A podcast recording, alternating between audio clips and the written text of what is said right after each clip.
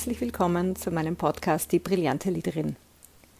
Mein Name ist Karin Weigel und seit 2010 begleite ich Führungsfrauen in ihrem Führungsalltag und zwar genau auf ihrem Weg zur brillanten Liederin. Diesen Podcast gibt es, weil es mir ein Anliegen ist, dass wir Frauen unseren Platz einnehmen und uns auch in unseren Führungsrollen gestärkt und sicher fühlen. Dass wir herausfinden, wer wir wirklich sind und wie wir das, was uns ausmacht, in die Welt bringen können. In der heutigen Folge geht es um das Thema Aufmerksamkeit. Die meisten von uns leiden in unserer schnelllebigen Zeit ja darunter, dass wir auf so viele Dinge achten müssen und mit so vielen Infos umgehen müssen, dass unsere Aufmerksamkeitsspanne dadurch merklich zurückgeht. Woran das liegt und wie wir das verbessern und verändern können, darum geht es in der heutigen Folge. Zu dieser Episode hat mich übrigens Rolf Dobellis Buch Die Kunst des digitalen Lebens inspiriert.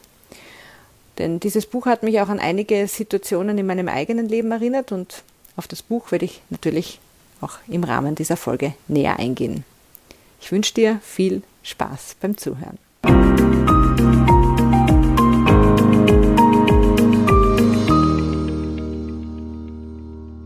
Im Herbst 1994 war ich als frisch gebackene Universitätsabsolventin zu einem Vorstellungsgespräch in einer renommierten PR-Agentur eingeladen. Damals war es mein Traum gewesen, in einer namhaften Agentur Karriere zu machen. Kommunikation hatte mich ja immer schon interessiert und auch das Schreiben machte mir Spaß und ging mir auch meist recht leicht von der Hand. Eine der ersten Fragen in diesem Vorstellungsgespräch zielte darauf ab, welche Tageszeitungen ich regelmäßig lesen würde. Hm, keine, sagte ich spontan und ehrlich und war dabei aber auch durchaus peinlich berührt. Ja, und damit war das Vorstellungsgespräch für mich gefühlt auch schon wieder zu Ende. Ich war offenbar uninteressiert am Weltgeschehen und hatte meine Chance vertan und ich bin ziemlich irritiert nach Hause gegangen. Ich kann schon nachvollziehen, dass Zeitungslesen für jemand in einer Agentur wichtig ist. Bis heute bin ich aber der Meinung, dass es auch andere Faktoren gibt, die wichtig sind für Kommunikation. Denn was hilft dir, wenn du viel über das Tagesgeschehen weißt, aber Meinungen dazu nicht ausdrücken kannst? Mein großes Interesse für Bücher schien damals dort jedenfalls niemanden zu interessieren und meine Stärke, auf andere zugehen zu können oder Inhalte recht knackig und kurz zu verpacken, auch nicht. Dieses Gespräch damals hat mich jedenfalls sehr geprägt und lange Jahre blieb bei mir die Frage im Kopf hängen, ob ich denn wirklich uninteressiert wäre. Es hat mich einfach nicht losgelassen. Ja, und es gab Phasen, in denen ich beschloss, diesen Makel, also keine Zeitungen zu lesen, endlich in den Griff zu kriegen. Aber irgendwie blieb das nie von langer Dauer, es war mir offensichtlich auch nicht wichtig genug. Zeitung lesen stresste mich immer schon, also hatte ich nie ernsthaft damit begonnen. Früher dachte ich auch, dass es falsch von mir wäre, keine Zeitung zu lesen, weil man das ja so täte. Denn wie so viele von uns bin ich auch in einem Elternhaus aufgewachsen, in dem es immer Tageszeitungen am Frühstückstisch gab. Ich merkte rasch, dass ich alles, was ich wissen musste, durch Freunde und Familie ohnehin zugetragen bekam. Also hatte ich auch nie das Gefühl, etwas zu verpassen. Und wenn mich etwas wirklich in der Tiefe interessierte, dann las ich nach. Sehr punktuell und sehr spezifisch. Viele Themen blieben da meist aber nicht übrig, denn da bin ich durchaus selektiv und das ist auch bis heute so. Da ich ein sehr visueller und motorischer Typ bin, war es mir immer schon viel lieber, Dokumentarsendungen oder Filme anzuschauen und mein Wissen aus solchen Quellen zu holen. Oder auch Bücher zu lesen und diese zu exzerpieren, wenn ich mir daraus etwas Wichtiges mitnehmen wollte. Oder auch ein ganz wichtiger Punkt für mich, mich in Gesprächen mit anderen auszutauschen, um meine Sichtweisen zu erweitern und mein Wissen anzureichern. Ich habe mich auch nie sehr für Promis und deren Geschichten interessiert. Da bin ich auch bis heute wirklich schlecht und weiß nur wenig Bescheid. Ich erkenne auch nur wenige aktuelle Schauspieler, Sänger oder andere Promis vom Bild her oder weiß, was diese gerade so umtreibt. Wenn ich einen Film mit jemand Interessantem sehe, dann lese ich in Wikipedia über diese Person nach. Fertig. Viele Jahre redete ich nicht darüber, dass ich wenig Medien konsumiere. Ja, ich hatte sogar immer wieder ein schlechtes Gewissen. Denn ich hatte ja schon einmal das Gefühl vermittelt bekommen, dadurch wohl uninteressiert und unwissend zu sein oder als solches zu gelten. Seit gut zehn Jahren stehe ich jetzt aber dazu. Und dann wurde ich vor kurzem auf Rolf Dobellis Buch Die Kunst des digitalen Lebens aufmerksam. Darin beschreibt er, was der Konsum der sogenannten schnellen News, also oberflächlicher Nachrichten und Berichte, mit uns und unserem Gehirn macht. Der Konsum schneller News verändert nämlich unser Gehirn längerfristig insofern, als dass er unsere Aufmerksamkeitsspanne reduziert. Denn durch die vielen schnellen Infohäppchen sind wir es nicht mehr gewohnt, uns länger mit Inhalten auseinanderzusetzen.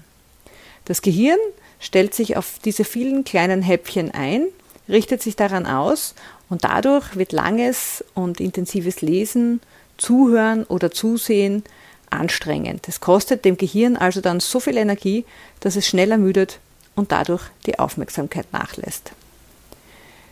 Die News haben nicht nur einen Einfluss auf unsere Aufmerksamkeit, sie schwächen auch unser Merkvermögen. Je mehr wir uns an kurzen, oberflächlichen Infos reinziehen, desto schwerer lernen wir bzw. merken uns komplexe Inhalte. Zudem hat der Konsum schneller News auch einen Einfluss auf unsere Kreativität und Lösungskompetenz, so Dobelli, der sich dabei auch auf verschiedene Untersuchungen beruft.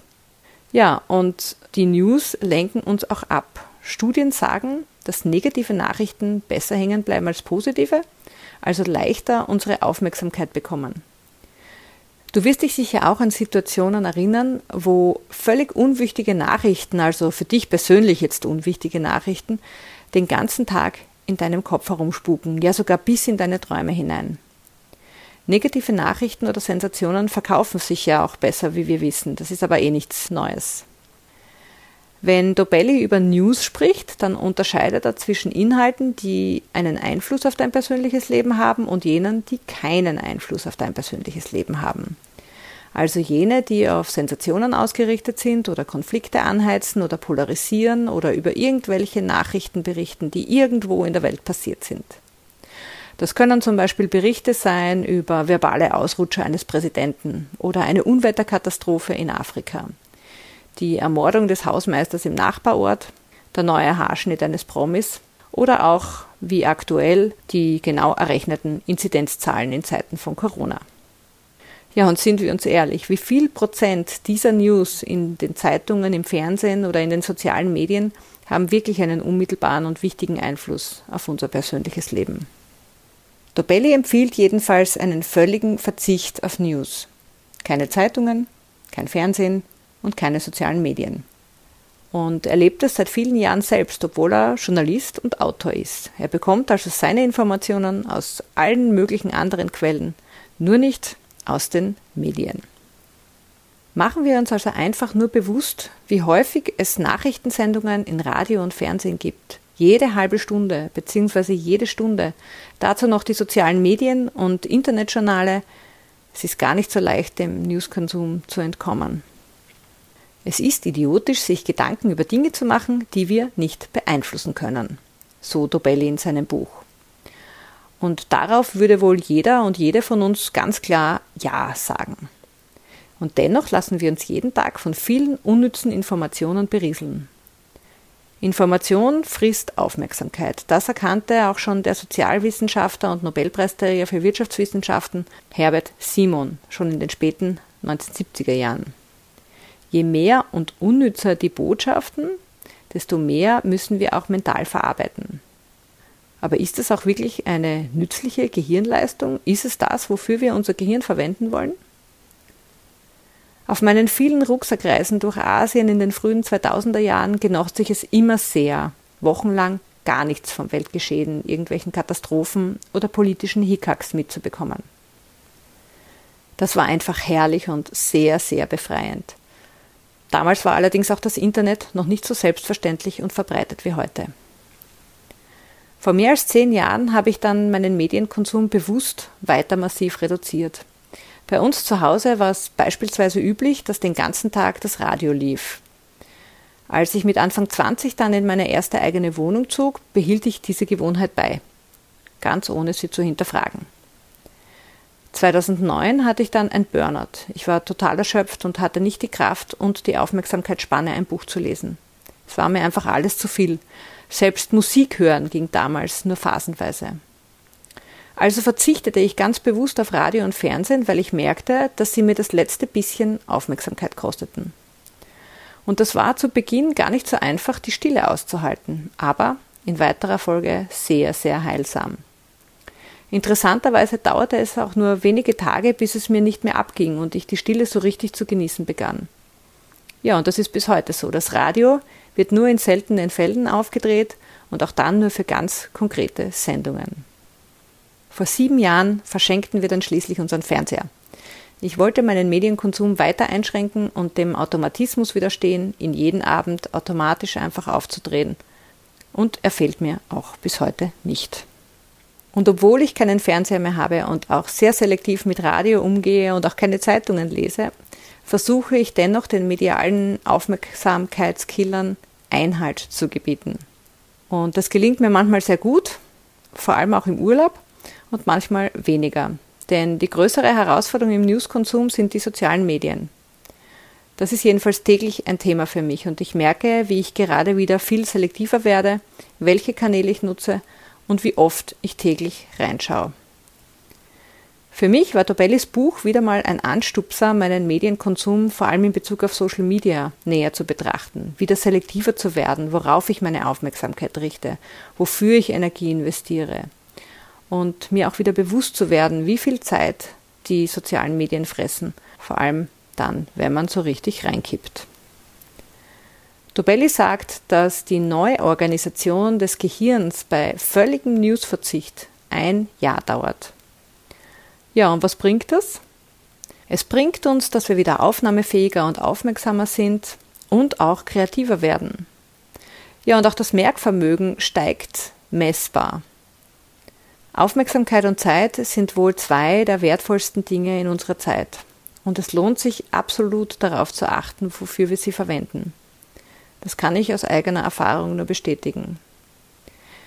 Vielleicht hat dir der ein oder andere Gedanke auch dich inspiriert, deinen Medienkonsum kritischer zu betrachten.